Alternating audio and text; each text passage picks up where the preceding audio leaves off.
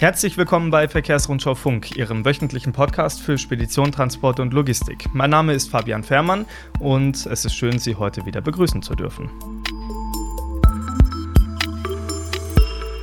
Ja, in den letzten Wochen haben wir hier im Podcast viel über den Ukraine-Konflikt und seine vielseitigen Auswirkungen auch auf Deutschland gesprochen. Diese Woche gibt es jetzt mal, wie vergangene Woche ja schon angekündigt, mal wieder eine andere Folge. Ich hatte es bereits ein bisschen angeteasert. Wir wollen über einen LKW sprechen, den wir vielleicht ja, schon bald kann man sagen, auf unseren Straßen sehen werden. So, bei Lkw-Themen, da gibt es bei uns im Haus natürlich einen Top-Experten. Jan Burgdorf ist bei mir, der Ressortleiter Test und Technik der Verkehrsrundschau. Hallo. Ja, viele Ehre, danke. Hallo. Ja. Jan, wir lassen gleich zu Beginn die Katze aus dem Sack. Wir wollen wieder, muss man sagen, über den Nikola Tre sprechen, den E-LKW, den das US-Startup Nikola Motor gemeinsam mit Iveco in Ulm fertigt. Ähm, du hast da einen recht exklusiven Termin gehabt. Ja, ich hatte da mal angefragt und nach, dann ging es tatsächlich relativ schnell, dass sie gesagt haben, okay, machen wir. Ähm, wir oder auch du bist ja in dem Nikola schon mitgefahren ja. ähm, und ich durfte jetzt dann selber mal ans Steuer. Oh, schön. Also auch auf den, richtig auf der Straße? Nee, das nicht. Äh, ich durfte auf diesem ähm, Werk, äh, Werksteststrecke im mhm. äh, Werk Ulm fahren, aber das ist ja eigentlich egal wo. Ähm, war auch so spannend. Ja, definitiv. Nur, äh, dass alle wissen, von was wir sprechen. Genau. Dieses, diese eigene Teststrecke ist so ein großes Oval. Das ist ein Oval mit ja. Steilkurve. Das ist genau. auch erstmal ja, was Neues für mich gewesen. Steilkurve selber bin ich noch nicht gefahren. Das ist schon ein bisschen, ja, eine kleine, naja, Mutprobe ist jetzt übertrieben, aber schon ungewohnt, ja. ja.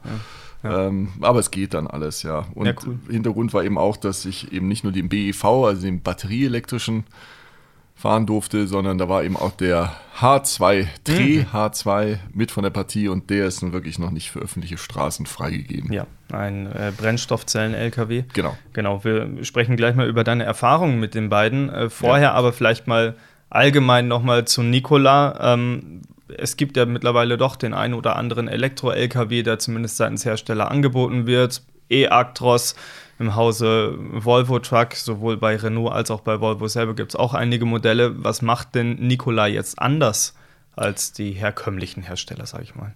Ja, es ist so, dass eigentlich der Nikola der erste wirklich auf vollelektrik-trillische Fahren äh, zugeschnittene LKW ist. Also mhm. der ist komplett dafür entwickelt worden. Man darf sich da von dieser Iveco S-Way-Kabine, die da leicht angewandelter Form äh, drauf sitzt, nicht täuschen lassen. Also drunter steckt was völlig anderes. Es ist ein völlig anderer Rahmen drunter. Warum, kommen wir gleich zu. Hm. Es ist wirklich komplett auf Elektro zugeschnitten. Und das ist eben auch so, dass der dann eben keine Kaderwelle mehr hat, der hat kein Getriebe, sondern F FPT, Fiat Powertrain, hat dazu eine Achse entwickelt, wo mhm. die zwei Elektromotoren vorne und hinten angeflanscht sind. Also mhm. keine Radnahmotoren, die Elektromotoren sitzen direkt an der Achse. Mhm.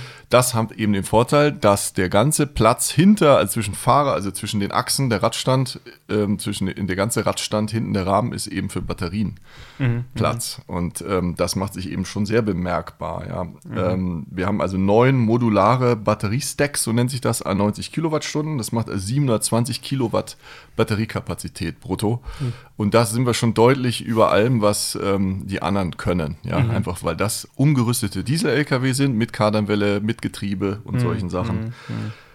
Und das hat eben dann auch zur Folge, dass Nikola ähm, 500 Kilometer Reichweite unter allen Bedingungen angibt, also beladen und so ziemlich auf jeder Strecke. Und das äh, könnte, wenn ich jetzt mir schon einige LKW gefahren, auch mit Reichweite, es könnte mhm. schon der Wahrheit entsprechen. Also 500 Kilometer sollten schon drin sein, ja. Interessant. Ja, ja. wie fährt er sich, der batterieelektrische? Spaß macht's, ja. Und zwar, weil, ähm, ja, es ist, ich würde jetzt mal so, es ist der schnellste Serien-LKW der Welt, bin ich mir ziemlich sicher.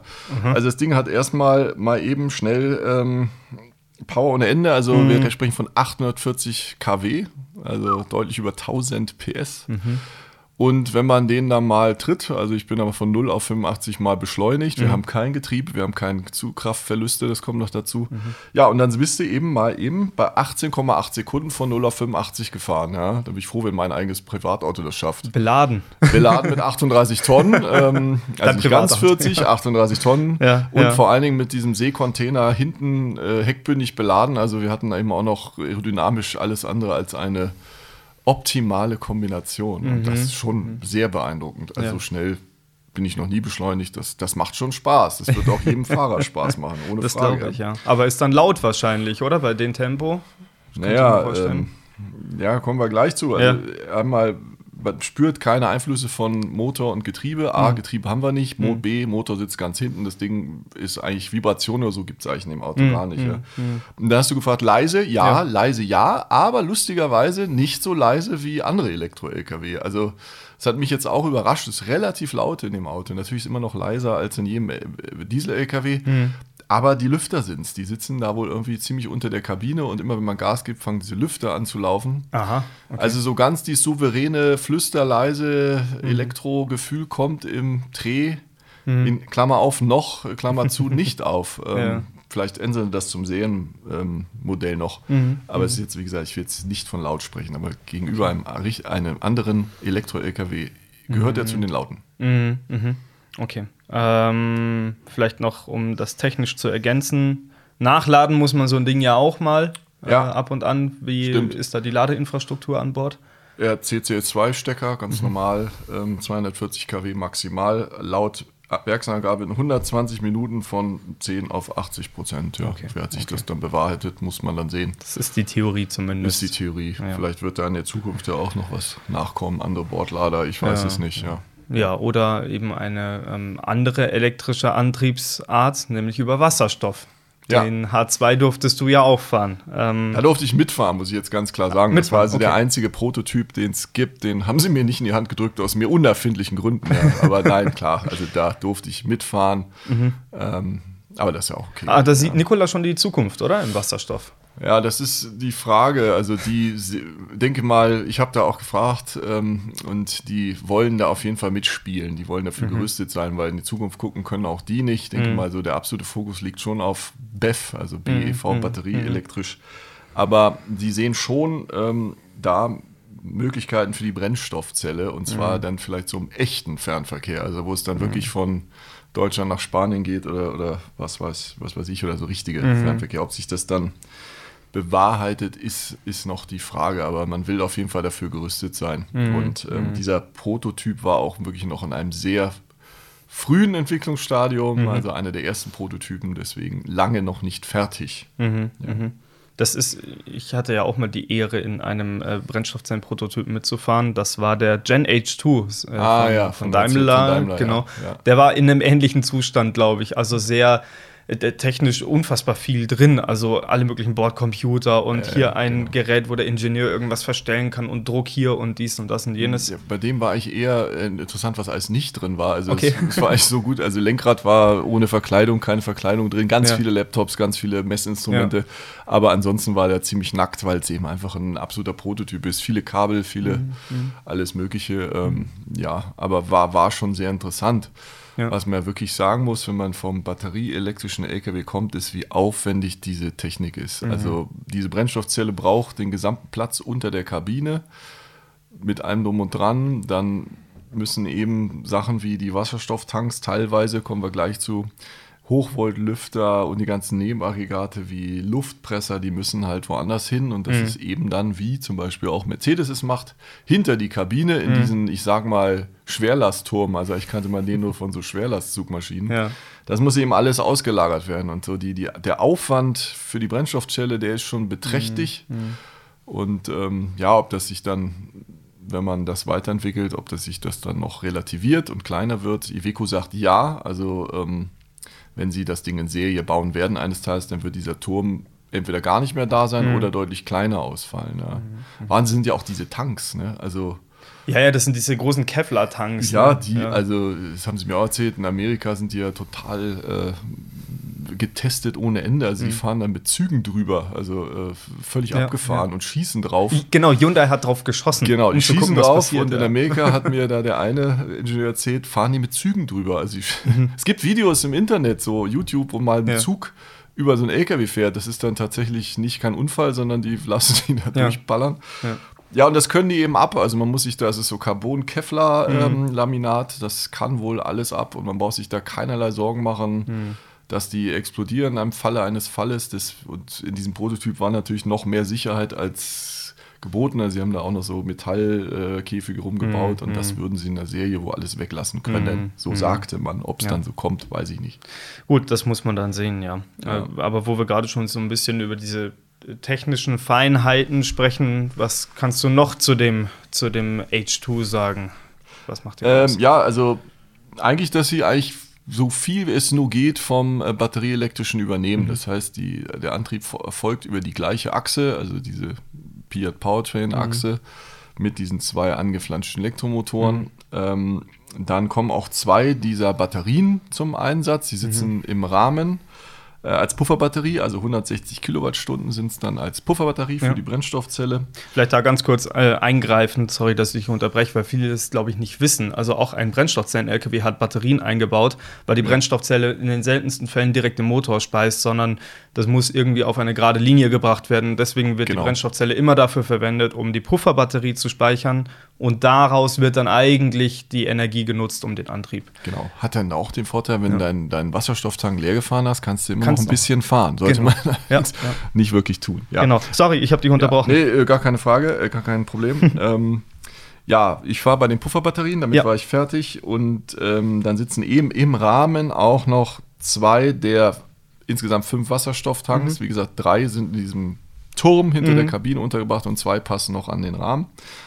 Ähm, die fassen je 14 Kilogramm Wasserstoff. Das macht dann also insgesamt 70 Kilo.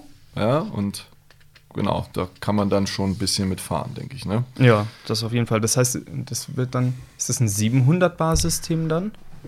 Oder 350? Gute Frage. Hast du ne? mich erwischt. Ja, keine Ahnung. Ich glaube, ich, ich weiß es. Ich war bei der Vorstellung damals und ich weiß es auch nicht mehr genau. Aber das ist eben auch so diese Diskussion, mit wie viel Bar Ja. speichert man den Wasserstoff in diesen Tanks ab, weil Ja. dann mit 700 kannst du nicht doppelt so viel, aber ein bisschen mehr als mit 350 Ja. speichern.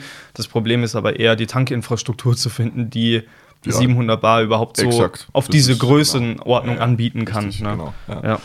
Naja, gut, ähm, aber jetzt mal abgesehen von dieser, dieser Druckstruktur da drin, wie sieht es da mit der Reichweite und der Tankdauer aus?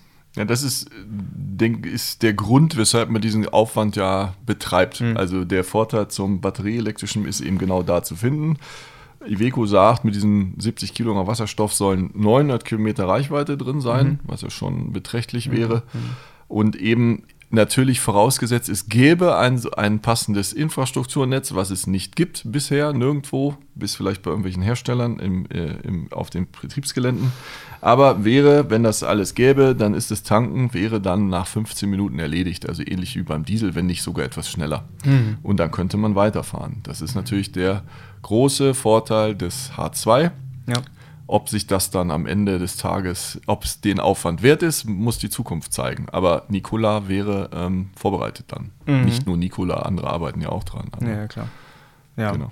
ja gut. Ähm, wie immer, die Geschichte hängt auch davon ab, wie viel grünen Wasserstoff bekommen wir her in Da Zukunft. hast du jetzt Ja. natürlich auch noch. Ja, sonst macht es überhaupt keinen Sinn. Nee, sonst macht Natürlich, gar, aber es ist beim Strom genauso.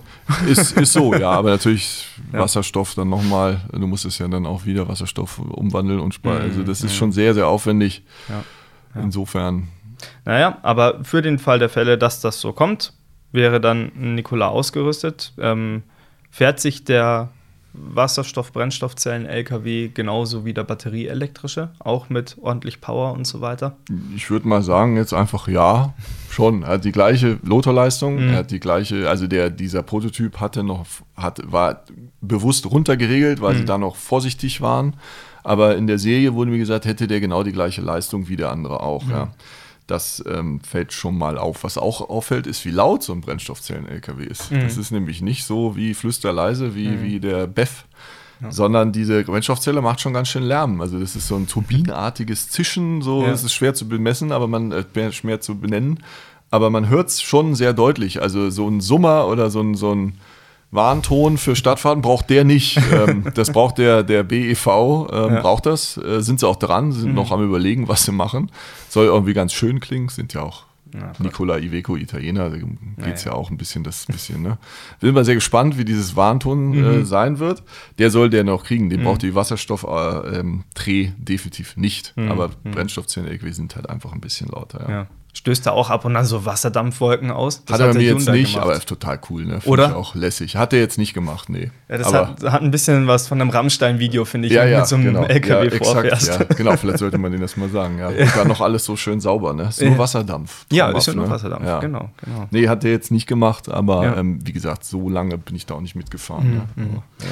Mhm. Jetzt schauen wir uns die, die Nikola-LKW noch mal ein bisschen allgemeiner an, Jan. Es gibt ja ein äh, USA-Modell, nennen wir es jetzt mal, äh, das für den amerikanischen Markt gebaut wird mit drei Achsen. Und dann ja. gibt es ein Europa-Modell mit zwei Achsen. Genau. Die, die, ähm, du bist welches gefahren? Die, die, ich beide gefahren sind, waren mit basierend auf dem USA-Modell mit drei Achsen, ja. Mhm, genau. Und der Unterschied zwischen drei Achsen und zwei Achsen ist wirklich nur die Achszahl? ja. ja. Also das ist ja, auch wenn USA das ungewöhnlich ist, soweit ich weiß, ist das dritte eine Nachlaufachse, also nicht mhm. angetrieben.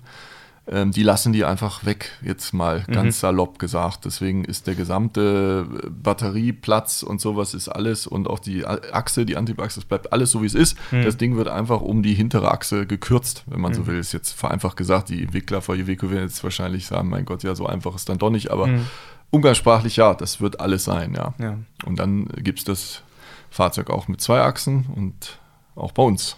Ja, äh, das ist die abschließende Frage, Jan. Wann kommt er denn für ja, Europa? Das ist eine gute Frage. So ganz hundertprozentig genau wollte mir das keiner sagen, soll aber bald so sein. Irgendwas sprach noch von diesem Jahr. Also, was mhm. ich sagen kann, ist, ich bin, durfte auch in diese Produktionshallen, die Heiligen mhm. des äh, Nikola in, ähm, in Ulm. Mhm. Ähm, da stand so einer auf dem Band, ja. Also der okay. wurde da produziert, mhm. denke ich mal, ein Prototyp. Aber also man ist dran, das war klar. Also es wird irgendwann soweit sein, es wird wohl nicht mehr so lange dauern. Okay. Ja. Dann ähm, bin ich froh, dass ich mit meinem anfänglichen Versprechen, es wird ihn vielleicht auch bald bei uns auf den Straßen zu sehen geben, nicht ganz daneben lag. Ja, man muss sich dann an dieses ja. N in der Front erstmal gewöhnen. Da muss man sicherlich, viele können damit nicht viel anfangen. Ja, ja genau. Iveco, Iveco S-Way mit N in der Front, das ist. Genau, ja. Ja, das ist, ähm, ist, ist, auch, ist mir auch aufgefallen, als sie die Prototypen, die ich glaube, fahrbereit waren, gezeigt haben.